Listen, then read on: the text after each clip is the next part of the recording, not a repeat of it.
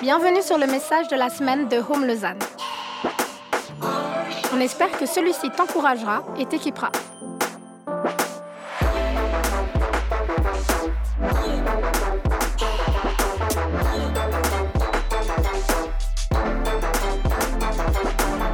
Pour plus d'informations sur notre Église, n'hésite pas à visiter notre site internet sur www.eglishome.com.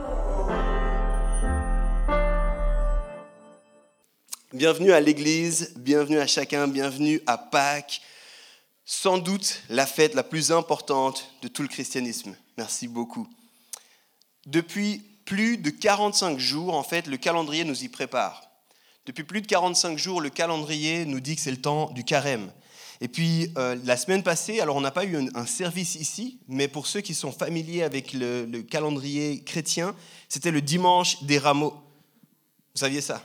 L'entrée de Jésus à Jérusalem, la fête, les cris, Hosanna, ça c'était dimanche passé. Et puis ça ouvrait en fait ce qu'on appelle la semaine sainte. Et puis vendredi, il y avait vendredi saint. C'est pour ça que vous aviez congé au passage. Si jamais, si jamais. Et nous voilà aujourd'hui au dimanche de Pâques. Pâques, sans doute, est la fête la plus importante du christianisme. Pâques, au passage, précède le christianisme. Dans la tradition juive, il y a Pessah qui est fêté depuis et qui est aussi un temps extrêmement important dans le calendrier juif.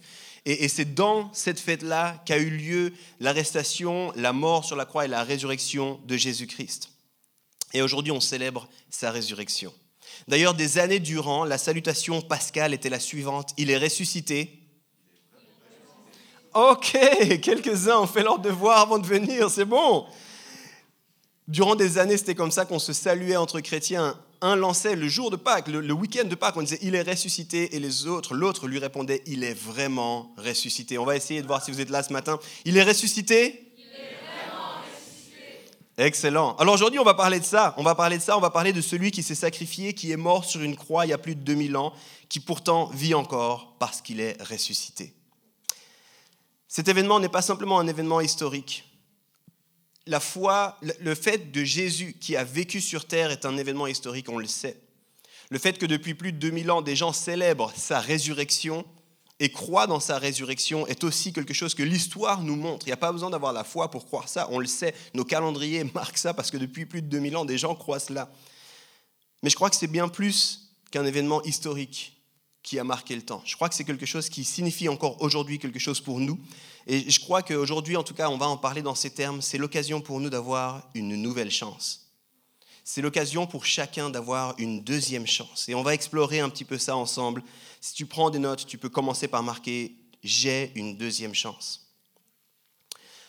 Dans la vie, je crois que vous le savez, on a tous des moments des croisements, des moments où il y a des, des, choses à décider, des, des, prises de conscience, des, comme des jonctions. Si vous ne comprenez pas ce que je suis en train de dire, c'est comme dans le film, tu sais, où il y a euh, le gars qui court et puis il arrive à un croisement, puis il dit je vais à droite ou je vais à gauche. Vous connaissez ces moments-là, n'est-ce pas, dans les films? On a tous des moments comme ça dans notre vie. Notre vie, il y a des moments où on se dit qu'est-ce que je fais à partir de là? Qu'est-ce que je choisis à partir de là? Si on est honnête, en fait, nos vies sont faites d'une multitude de choix. Mais si vous y réfléchissez un peu, tous les choix n'ont pas le même poids. Je vais vous donner un exemple avec ma vie à moi. D'accord? Je suis marié avec l'incroyable Janet. Et par exemple, demander à Janet, veux-tu m'épouser? Faire le choix de la demander en mariage, ça n'a pas la même force, ça n'a pas le même poids que de me dire, est-ce que je vais manger une pizza ou au food truck festival à midi?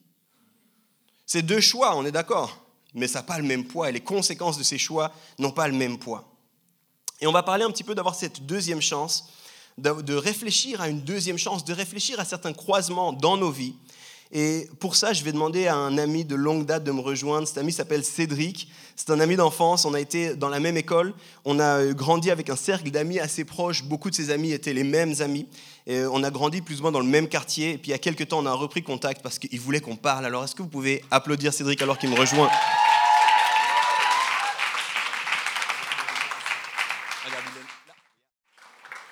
Waouh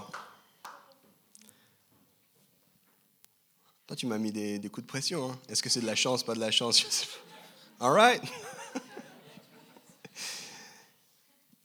Pâques, je vous le disais, c'est l'occasion de se, de se, poser certaines questions, c'est l'occasion de réfléchir à nos trajectoires. On va en parler un tout petit peu dans ce sens de la deuxième chance ou une nouvelle chance. Et je crois que c'est ça, même si souvent, en fait, on l'oublie. Je demandais récemment à des amis quelles sont les traditions que vous avez autour de Pâques, que vous avez aujourd'hui, mais aussi en grandissant, quelles sont les traditions qu'il y a autour de Pâques. Et souvent, je sais, je vais en surprendre plein ici, mais on parlait plus de chocolat et de lapin qu'autre chose. Chocolat, lapin et beaucoup de chocolat, je sais, ça surprend.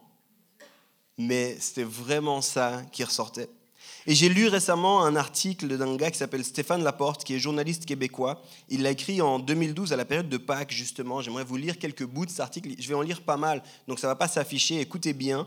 Euh, il a intitulé son article Jésus qui? Point d'interrogation. Et je le cite ici. De la fête de Pâques, il ne reste plus que le congé. Absolument rien autour de nous ne nous rappelle que ce long week-end est censé être la célébration d'une fête religieuse. Maintenant, on ne veut même plus se donner bonne conscience.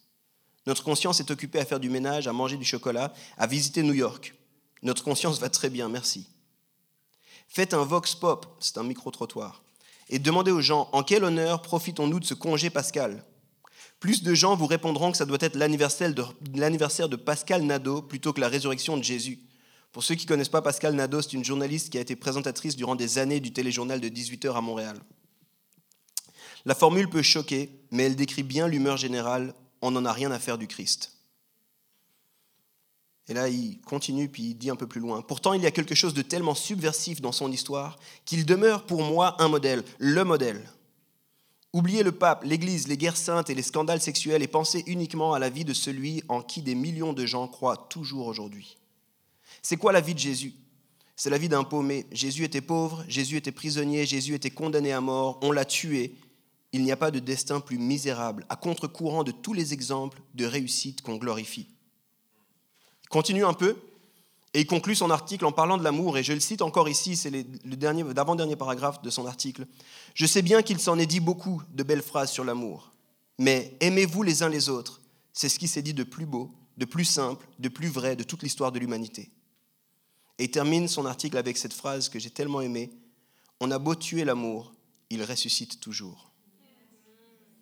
Ça, c'est un article 2012 de quelqu'un tout à fait séculier, dans un journal tout à fait séculier, qui commence à se demander, mais pourquoi plus personne ne parle de Jésus, en particulier à Pâques? Alors on va parler de cette deuxième chance aujourd'hui, on va parler de Jésus, on va parler de cette chance qui est offerte à tous par amour et qui est offerte par Jésus-Christ. Désolé de vous surprendre, on ne va pas parler de chocolat ni de lapin. On va lire la Bible ensemble, on va aller dans l'Évangile selon Luc au chapitre 23. Et on va lire les versets 13 à 25. Si vous avez une Bible, je vous encourage à aller avec moi dans la Bible. Luc 23 pour les versets 13 à 25. Puis si vous n'avez pas de Bible, ça va être affiché ici, mais, venez nous voir à la fin. On a un espace qui s'appelle Welcome Point et on aura du plaisir de vous offrir une Bible. On croit que c'est un livre qui change la vie et qui change le monde. Luc 23, les versets 13 à 25, je lis maintenant. Pilate rassembla les chefs des prêtres, les magistrats et le peuple, et leur dit, vous m'avez amené cet homme sous prétexte qu'il excitait le peuple à la révolte. Or, je l'ai interrogé devant vous, et je ne l'ai trouvé coupable d'aucun des actes dont vous l'accusez. Hérode non plus, puisqu'il nous l'a renvoyé. Ainsi, cet homme n'a rien fait qui soit digne de mort. Je vais donc le relâcher après l'avoir fait fouetter. À chaque, fête, il devait leur relâcher un prisonnier. Ils s'écrièrent tous ensemble Fais mourir celui-ci et relâche-nous Barabbas. Cet homme avait été mis en prison pour une émeute qui avait eu lieu dans la ville et pour un meurtre. Pilate leur parla de nouveau, dans l'intention de relâcher Jésus. Mais il criait Crucifie-le Crucifie-le Pour la troisième fois, Pilate leur dit Mais quel mal a-t-il fait? Je n'ai rien trouvé en lui qui mérite la mort. Je vais donc le relâcher après l'avoir fait fouetter. Cependant, ils insistaient à grands cris, demandant qu'il soit crucifié, et leurs cris l'emportèrent avec ceux des chefs des prêtres. Pilate décida de leur accorder ce qu'ils demandaient. Il relâcha celui qui avait été mis en prison pour émeute et pour meurtre, et qu'il réclamait, et il livra Jésus à leur volonté.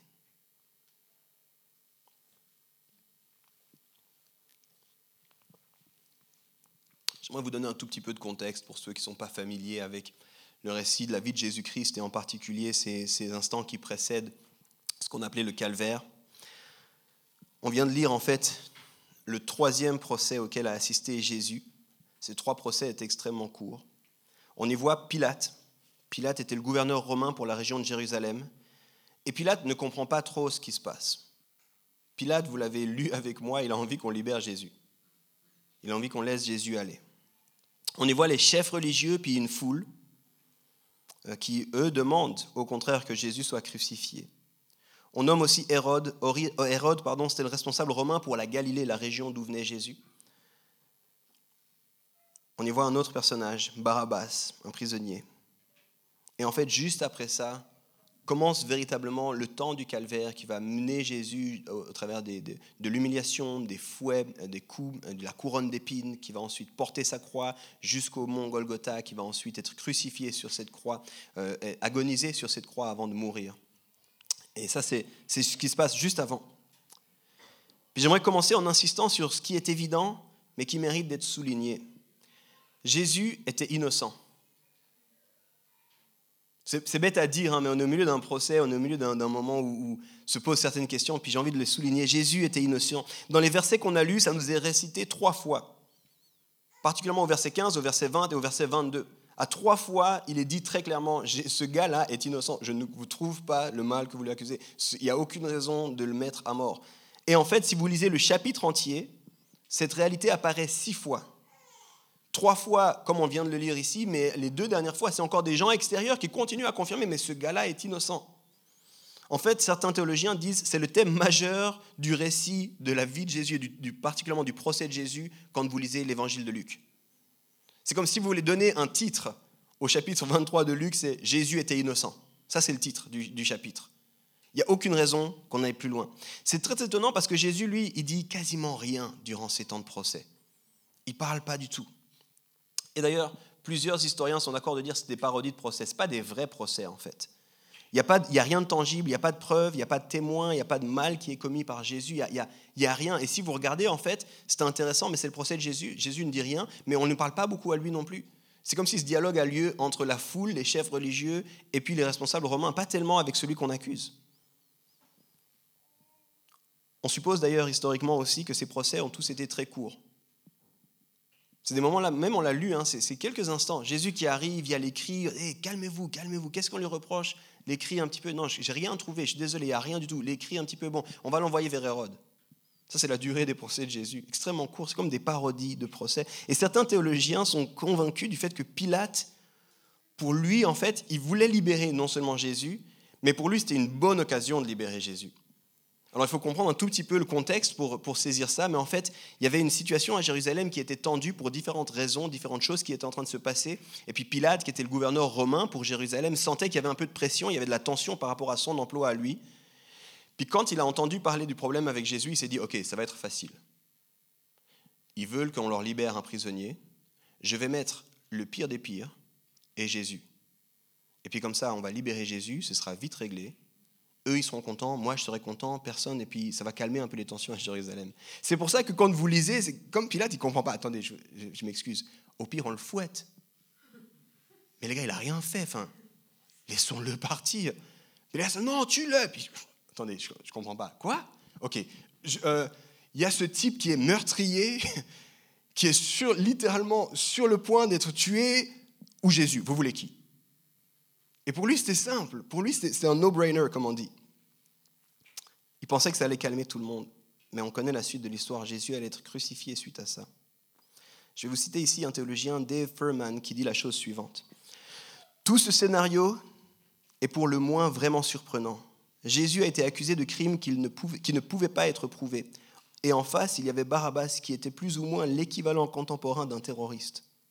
La foule a choisi un meurtrier plutôt que celui qui ramène les morts à la vie.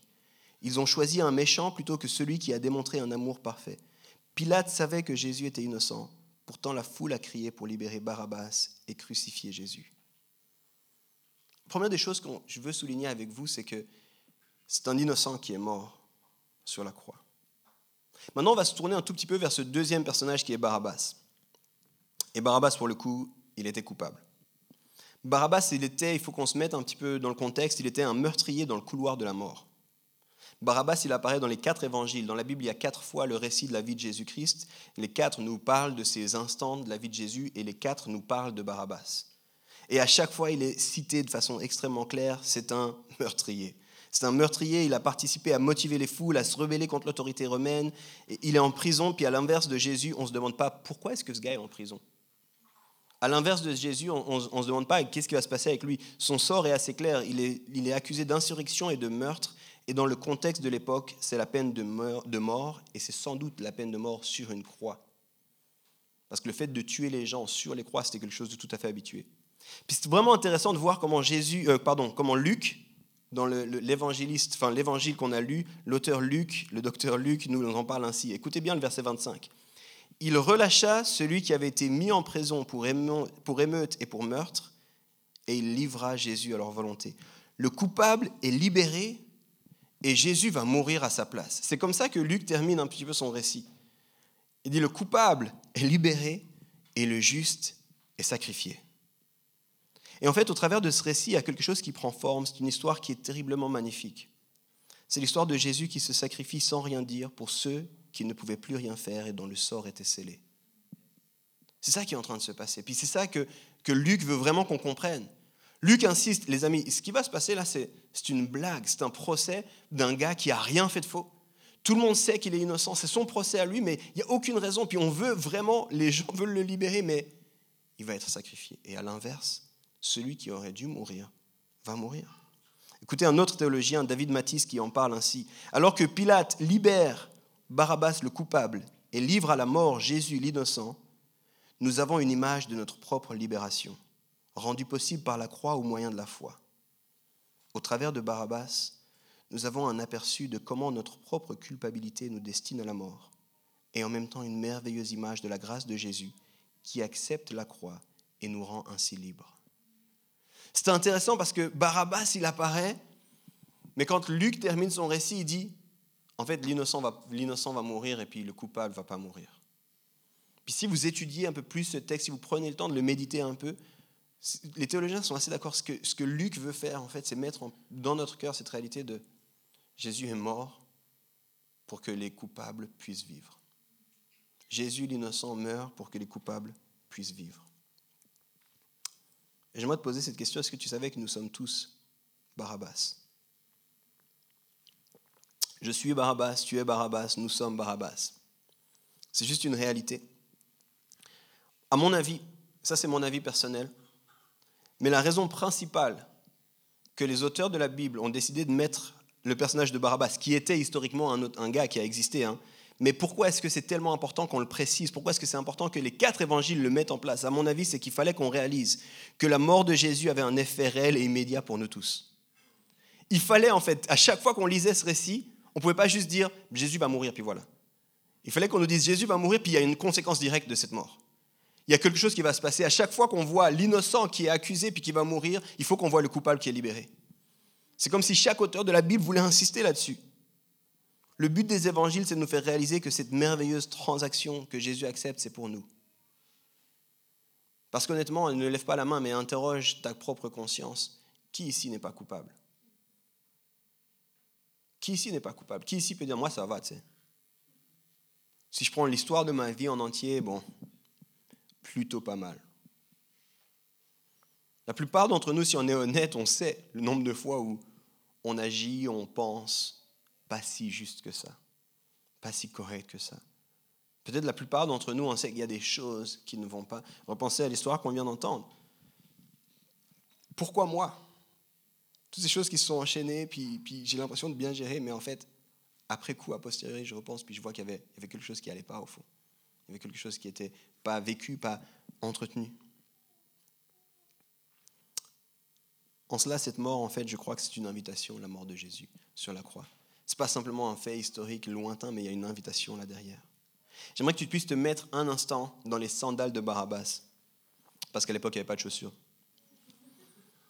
Imagine que tu es à la place de Barabbas pendant un instant. Imagine que tu es dans, cette réalité. Imagine que tu es dans une cellule euh, t'entends, t'entends ce qui se passe autour. On n'est pas exactement dans les prisons d'aujourd'hui avec des vitres, euh, X vitrages et tout ça. Non, non. T'entends ce qui se passe, t'entends un petit peu le, tumulte, les gens qui peuvent te, glisser des informations, des choses. Tu, sais qu'on est dans une semaine particulière. C'est la semaine de Pâques. Il y a tout le monde qui essaie de venir à Jérusalem. La ville est blindée.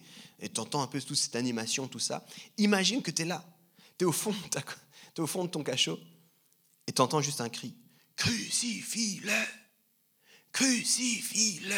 Moi, je me mets à la place de Barabbas. Si j'ai pas toutes les infos, je me dis, bon, mon heure est arrivée. C'est le temps. Je suis, dans le, couloir de la mort. C'est le temps. Ils vont venir, ils vont ouvrir, je vais mourir. Tu te dis, ça y est. Puis tu attends que la porte s'ouvre. Toi, tu as déjà vu les croix. Souvent, les croix, elles étaient juste en, juste en périphérie, juste à l'entrée des villes, comme un signe de montrer qu'il y a l'autorité romaine. Puis si tu désobéis, voilà la mort qui était destinée. Donc souvent, Barabbas, il a dû voir les croix de son vivant. Puis de dire, ok, ça y est, ils vont ouvrir, ils vont m'emmener, je vais mourir sur une croix. Tu sais ce qui t'attend, tu ne te fais pas d'illusions. Tu sais qu'il n'y a, pas d'avocat à cette époque. Tu sais aussi qu'il n'y a pas la possibilité de payer une caution pour être libéré. Tu sais, tu sais juste, ok, c'est ça. Et finalement, la porte s'ouvre. Puis le dernier cri que tu as entendu, il disait juste crucifie-le. Tu te dis, voilà, c'est mon temps. Puis tu vois ce gars romain qui arrive, puis tu l'aimes pas du tout, tu le regardes avec dédain, tu aimerais le renverser, mais tu sais que c'est plus le temps de te battre. Alors tu te lèves. Puis là, étonnamment, on t'enlève tes chaînes à toi. Et les Romains ne devaient pas vraiment aimer Barabbas non plus. Hein.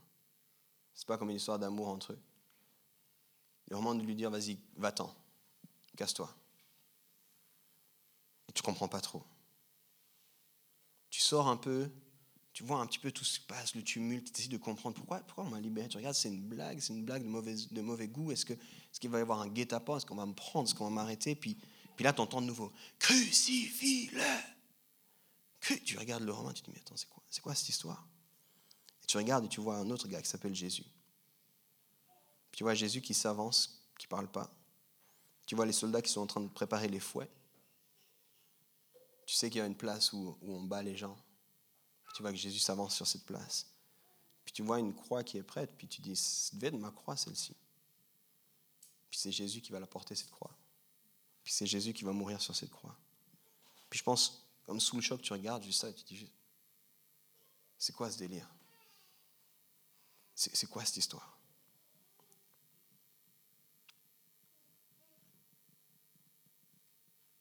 C'est intéressant, je vais juste creuser avec vous ce personnage de Barabbas. Je ne sais pas si vous savez ce que ça signifie le prénom Barabbas. Le fils du Père, exactement. Fils du Père. Bar, c'est fils, et puis Abbas, c'est papa, père. Barabbas, c'est le fils du Père. Et de l'évangile de Matthieu, si vous allez regarder dans l'évangile de Matthieu, vous pouvez regarder Matthieu 27, en particulier le verset 17, on nous dit qu'il a un autre prénom, ce Barabbas. Matthieu 27, 17 nous dit que c'est Jésus, Barabbas. Et plusieurs théologiens ont été confus en, faisant les traductions, en disant mais qu'est-ce qui s'est passé là? Comment c'est possible? Et certains ont voulu enlever ça des traductions en disant mais sinon on risque de ne pas comprendre, on risque de, de, penser que c'est le même gars et tout ça. Mais en fait, littéralement, il y avait Jésus, fils de Marie, et il y avait Jésus, Barabbas.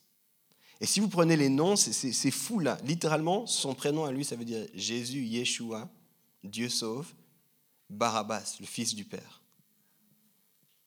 Quelle ironie, on a deux Jésus. Les deux qui s'appellent fils du Père, et à quel point ils sont différents. Un veut diriger en ôtant la vie, l'autre dirige en donnant sa vie. Un veut renverser l'autorité, l'autre est couronné dans la souffrance. Un est coupable mais sera libéré, l'autre est innocent mais donne sa vie par amour. Cette histoire nous montre Jésus, le vrai fils du vrai Père, se sacrifie et prend littéralement la place de Barabbas, ma place, ta place, notre place. Ce que nous, on ne pouvait pas faire, il l'a fait à notre place. Et c'est ce que Paul va dire beaucoup plus tard dans le Nouveau Testament. 2 Corinthiens 5, 21 dit la chose suivante. Celui qui n'a point connu le péché, il l'a fait devenir péché pour nous, afin que nous devenions en lui justice de Dieu. Il y a une deuxième chance, je te disais. Il y a une invitation. Cette mort, c'est pas juste quelque chose de lointain. Je le regarde, ok, c'est bien, il devait faire ça. Je n'ai pas trop compris, mais apparemment, théologiquement, non, non, non, c'est pas seulement ça. Cette libération soudaine et surprenante je le pense vraiment dans la, bouche du Barabbas de l'époque. Ça voulait dire, tu as une deuxième chance, mon gars.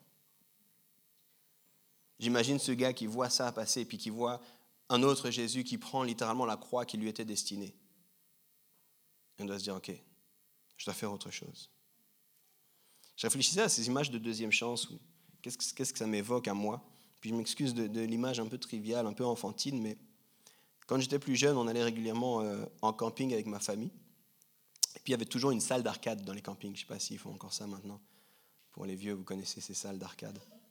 il y a toujours une salle d'arcade, puis dans la salle d'arcade, il y avait toujours un, ou deux flippers. Je me demande, il y en a qui ont déjà joué au flipper, le vrai flipper physique? Que Les vieux lèvent la main, c'est bien. Si tu n'as pas levé la main, tu dis qu'est-ce que c'est? C'est un objet vintage, un peu rétro, euh, qui s'appelle un flipper. Et littéralement, tu fais partir une bille, puis tu t'amuses à garder la bille en, tapant de chaque côté, les flips justement qui, euh, qui gardent la bille. Et, parfois, moi je me souviens, tout petit, le flipper était un peu là, comme ça, je regardais, j'avais les mains comme ça. Et puis tu lances la balle, puis tu sais pas trop ce qui se passe, et la balle, elle tombe pile au milieu des flips. Je sais pas si vous avez déjà vu ça. Et toi, tu fais, mais, non Puis la balle, elle passe. Et quand il y avait ça, pas tout le temps, mais quand il y avait ça subitement, tout de suite, il y avait un petit voyant qui s'allumait qui disait Shoot again. Je sais pas si vous vous souvenez ça. Et c'est comme tu avais une extra balle, tu avais une balle gratuite, entre guillemets. Tu avais une balle, ok, c'est pas juste ce qui s'est passé là, tu recommences. Tu as une deuxième chance. Et moi, quand je pensais à cette deuxième chance, je voyais vraiment ça. Cette image où, si ça va pas, ah non, qu'est-ce qui va se passer? Puis, ok, tu sais quoi, on recommence. On est mal parti, on recommence. Et je dis plutôt, on a tous des moments marquants dans notre vie, on a tous des moments de décision, puis, je crois que c'est des moments où, si tu si t'arrêtes suffisamment, tu as cette vision-là, ok, tu peux essayer de nouveau. Essayer de nouveau, fais les choses différemment. Et je ne le disais pas, pour moi c'est une deuxième chance, puis, je crois qu'on le comprend un peu mieux maintenant. On comprend un peu mieux maintenant, tu te mets à la place de Barabbas, ouais, c'est vrai, la prison qui s'ouvre, les chaînes qui sont tombées, tu vois Jésus qui meurt à ta place, tu as une deuxième chance. Puis, c'est juste, mais ça, les amis, je ne sais pas si vous le saviez, mais en fait, la fin de la vie de Jésus, c'est une magnifique trilogie. Puis là, je t'ai raconté que la première partie de la trilogie. Alors pour ceux qui ont peur, t'en fais pas, je vais pas raconter la suite maintenant. Mais là, c'est que la première partie de la trilogie. C'est Jésus qui meurt, c'est le sacrifice qui est là pour que toi, tu puisses avoir une deuxième chance. Mais si c'était ça la fin du film, ce serait un peu triste quand même. Si c'était ça la fin du film, tu te diras, ah, ok. En plus de ça, c'était il y a longtemps, vraiment longtemps, 2000 ans. Ils portaient même pas de sneakers, ils avaient que des, sandales. Quel, quel, lien avec moi aujourd'hui? Je suis pas sûr. Bon, il est mort pour moi, ok. Mais le deuxième volet de ce film, c'est la résurrection. La suite de cette histoire, c'est la résurrection. Puis parce que tu, tu, tu, finis ce premier film et puis tu es un petit peu là, il y a un goût amer. J'ai compris qu'il y avait besoin d'un sacrifice. J'ai compris que c'était une belle, mais ah, dommage pour ce gars-là, Jésus. Mais trois jours plus tard vient la résurrection. Puis la résurrection commence le film numéro 2. Deuxième chance. Ce n'est pas une deuxième chance, parce que s'il n'y avait pas cette suite, ce serait une deuxième chance un peu, tu sais, lourde un peu. Waouh, hé, ne te plante pas. Dieu très lointain dans le ciel qui dit, hé, j'ai tué mon fils pour toi, alors ne te plante pas. Putain, ok, il faut que je me tienne droit, il faut que j'y aille, faut... Et la deuxième histoire, le deuxième film, il commence avec la pierre qui se roule, les gens qui pleurent justement sur Jésus qui arrive au tombeau, puis Jésus leur dit, pourquoi vous êtes comme ça triste, les gars, c'est bon? Allez-y, réjouissez-vous, je suis là. Et ce deuxième film, il dit, non seulement je te libère, c'est Dieu qui dit, non seulement je te libère, je te donne une deuxième chance, mais en plus je reviens et je suis avec toi. C'est pas la fin de l'histoire, ma mort. Et cette deuxième chance, en fait, on va pouvoir la vivre ensemble parce que je suis là. C'est pas fini. Et moi, je pense sincèrement aux disciples qui n'ont pas tout compris, qui ont été dans les pleurs, mais pourquoi il est mort? On aurait voulu qu'il ne meure pas, puis d'un coup, qu'ils voient Jésus ressuscité. Ok. On continue, mais c'est différent quand même. Parce que maintenant, il passe au travers des murs. Hein. On continue parce qu'on ne comprend toujours pas, mais il dit des trucs vraiment, vraiment bons. Puis je pense qu'il y a comme une excitation, tu vois, quand ce deuxième film, c'est d'un coup l'ouverture des possibles. Cette deuxième chance, c'est une vie incroyable. Et puis le troisième volet, je te le dis juste en preview comme ça, c'est comme un, un, trailer pour toi. Elle arrive dans 40 jours. C'est la Pentecôte. La Pentecôte, elle scelle cette merveilleuse trilogie. Au moment de la Pentecôte, les gars, qui, les gars qui étaient tristes à la fin du premier film, qui étaient comme excités au moment du deuxième film et dans l'incompréhension, au moment du troisième film, ça les propulse et ils continuent leur histoire, ils continuent notre histoire. Puis c'est ce qu'on est invité à vivre, les amis, quand je dis c'est une deuxième chance. Dieu dit non seulement je te libère au travers du sacrifice, mais je te donne une deuxième chance. Et plus que ça, je reviens. Je suis avec toi. Cette deuxième chance, on va la vivre ensemble. Je vais marcher à tes côtés. Aucun jour tu seras seul. Je vais te libérer. Je vais te frayer un chemin. Je crois que c'est un moment, il y a quelqu'un qui doit dire un amen ou applaudir ou quelque chose. Je vais te donner ma vraie vie. Je vais te donner ta vraie vie à toi. Je vais t'emmener dans ce qui est vraiment là pour toi. Et ça, les amis, c'est la réjouissance de Pâques. Oui, il un poids réel à comprendre l'importance du sacrifice, mais il y a en même temps quelque chose qui doit se mettre dans notre cœur.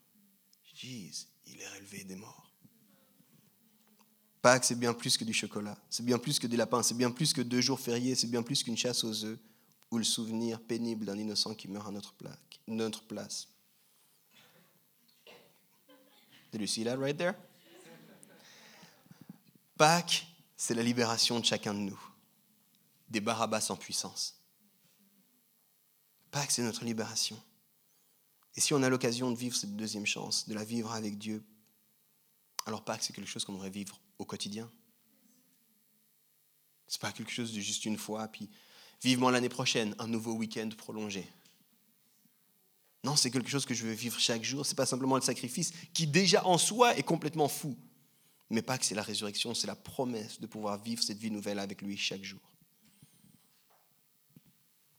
Une vie nouvelle à vivre chaque jour.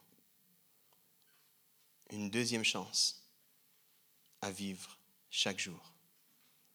J'aimerais parler de ça avec Christine qui va me rejoindre et puis euh, Cindy, si tu peux aussi l'accompagner. Pâques, c'est donc une merveilleuse nouvelle, la résurrection de Jésus, puis c'est aussi une invitation à vivre chaque jour cette nouvelle vie. Je ne sais pas si on le réalise pleinement. J'espère qu'on le réalise un peu mieux au travers de ces récits aussi. On a vu dans la Bible, on a vu aussi des récits vraiment concrets de gens qui ont vécu ces moments, ces transitions. Et alors qu'on finit maintenant, j'aimerais vous inviter à une, pratique magnifique qui est dans la tradition chrétienne, qui nous permet de nous rappeler ce sacrifice, son sens, mais aussi cette résurrection et cette invitation. Puis j'ai demandé à l'équipe de louanges de revenir. Et j'aimerais vous dire, c'est, c'est non seulement un acte qui nous libère, mais c'est aussi cette invitation à vivre chaque jour. Et cette pratique, c'est la pratique de la Sainte Seine. Dans d'autres traditions, on appelle ça la communion. Dans d'autres traditions, on appelle ça aussi l'Eucharistie. C'est, cette idée, en fait, de participer à ce que Jésus-Christ a fait pour nous. C'est cette idée de dire, Seigneur, ce que tu as fait, cette mort sur la croix, elle n'était pas en vain. En fait, moi, j'ai aussi envie de comprendre ce que ça signifie. Avant qu'on distribue les aliments, on va les distribuer dans un instant, l'équipe est allée les chercher. J'aimerais rapidement te les expliquer. Quand on prend la Sainte Seine, en fait, voilà ce qui se passe. On, on distribue l'équivalent du pain, je crois que c'est des crackers qu'on a ici, et puis le vin dans la Bible qui est ici du jus de raisin. Et en fait, en prenant ces aliments, tu reconnais que tu étais un Barabbas. Tu reconnais ça, c'est ça, c'est d'où je viens en fait. Ça, c'est cette liberté, c'était pas juste pour ce gars là-bas loin, mais c'est pour moi aussi. Et en fait, tu dis merci à Jésus de prendre ta place. Mais en prenant la Sainte Seine, tu dis aussi à Dieu, je réponds à ton invitation à vivre cette nouvelle vie à laquelle tu m'invites. Donc c'est deux choses vraiment importantes. Si tu n'es pas sûr de ta position, si tu n'es pas sûr de où tu en es avec Jésus, tu sais quoi? Laisse passer simplement ces aliments. Il n'y a aucune, aucune condamnation, aucun jugement, mais ne les prends pas dans le vide. Le pain nous rappelle que le corps de Jésus a été brisé à notre place. Le jus de raisin nous rappelle que son sang a été versé à notre place. Mais parce qu'il est ressuscité, ces aliments nous disent aussi autre chose. Ils nous disent que nous sommes invités à une vie nouvelle. C'est plus moi qui vis, mais Christ en moi. Et dans ce sens, c'est un acte d'alliance. Alors, alors que les, aliments sont distribués, j'aimerais que vous puissiez les prendre et puis juste les garder un instant. On va le prendre tous ensemble. Donc, on va prendre tous ensemble cette Sainte Seine pour tous ceux pour qui ça fait du sens. Et pendant que ces aliments sont, distribués, euh, ce que j'aimerais vous demander, c'est si vous avez l'impression d'avoir besoin d'une deuxième, d'une troisième ou d'une xème chance, si peut-être tu te sens ce matin, tu te dis, mais en fait, c'est moi ce Barabbas, c'est moi qui, j'ai pas réalisé, mais c'est moi qui, qui suis comme ça sur, à, côté, à côté de la plaque, c'est moi qui essaye, peut-être au travers des témoignages qui ont été partagés, de prendre ma vie entre mes mains, de moi tout contrôler, puis, puis je dois te demander pardon, Seigneur. Prends un instant pour demander pardon à Dieu. Si tu n'as jamais pu, toi, t'engager auprès de Dieu, il y, a, tout un engagement qui est faisable, possible, visible, pratique, qui s'appelle le baptême. Si tu n'as pas pu encore montrer à tout le monde, j'ai décidé de suivre Jésus, de mourir et de ressusciter avec lui, de vivre cette vie nouvelle avec lui, viens nous voir à la fin, qu'on puisse marcher avec toi. Littéralement, c'est cette sortie de ton tombeau à toi. C'est cette réponse à cette deuxième chance. Et j'aimerais prendre juste un instant pour tous ceux qui se sentent concernés. Je pense aussi à tous ceux qui peut-être ça fait longtemps que tu viens plus à l'église et c'est pas un problème avec l'église, ça c'est entre Dieu et toi. Mais quand je dis ça fait longtemps que tu viens plus à l'église, c'est-à-dire que ça fait longtemps que tu t'es éloigné de Dieu. Peut-être que tu as été déçu, peut-être tu as été frustré, peut-être que tu t'attendais une réponse et elle ne s'est pas passée comme tu voulais. Peut-être que quelqu'un de l'église t'a déçu, t'a blessé, puis tu en veux à Dieu pour le moment. Et en fait, j'ai juste cette réalité que Jésus, lui, il était silencieux, puis il était d'accord de mourir à ta place. Jésus était silencieux, puis il était d'accord de mourir à ta place. Puis c'est avec lui qu'on fait alliance dans cette sainte scène. C'est peut-être l'occasion de lui dire pardon pour mon arrogance, Jésus. Pardon pour mon arrogance, pardon d'avoir essayé de faire sans toi. Alors j'aimerais prier pour les gens qui se sentiraient ainsi concernés. Seigneur, si quelqu'un ici sent que c'est le temps dans sa vie d'une nouvelle chance, d'une nouvelle direction, d'une nouvelle décision, soit de, décider de te suivre pour la première fois, ou alors de décider de revenir à toi, comme un nouvel engagement. Seigneur, je te prie vraiment que maintenant tu puisses, par ton Saint-Esprit, convaincre de péché, convaincre du besoin de repentance, convaincre du besoin de conversion, de changer de direction. Et que ce soit fait dans l'amour, pas avec cette distance, mais en disant, regarde, je, je suis ressuscité pour être avec toi tous les jours. Je suis ressuscité pour te montrer que la mort n'était pas la fin de l'histoire. Je suis ressuscité pour marcher avec toi dans cette nouvelle vie.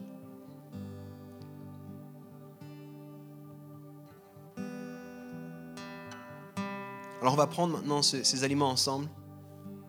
Daniela, tu peux m'en amener à moi, s'il te plaît? Thank you. Just me. Juste à moi. Tu peux venir juste à moi, merci. L'équipe de louange prendra après, merci beaucoup.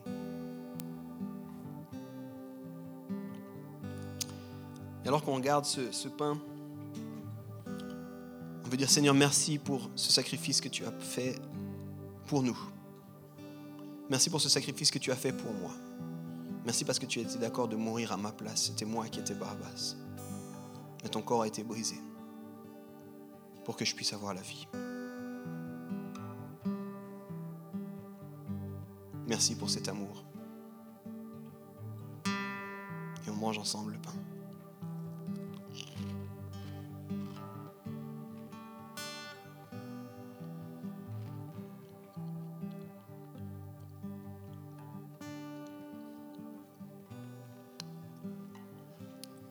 Seigneur, tu as versé aussi ton sang. Ton sang pour que qu'une alliance puisse être passée, pour qu'on puisse être pardonné de nos péchés. Merci de nous pardonner de nos péchés.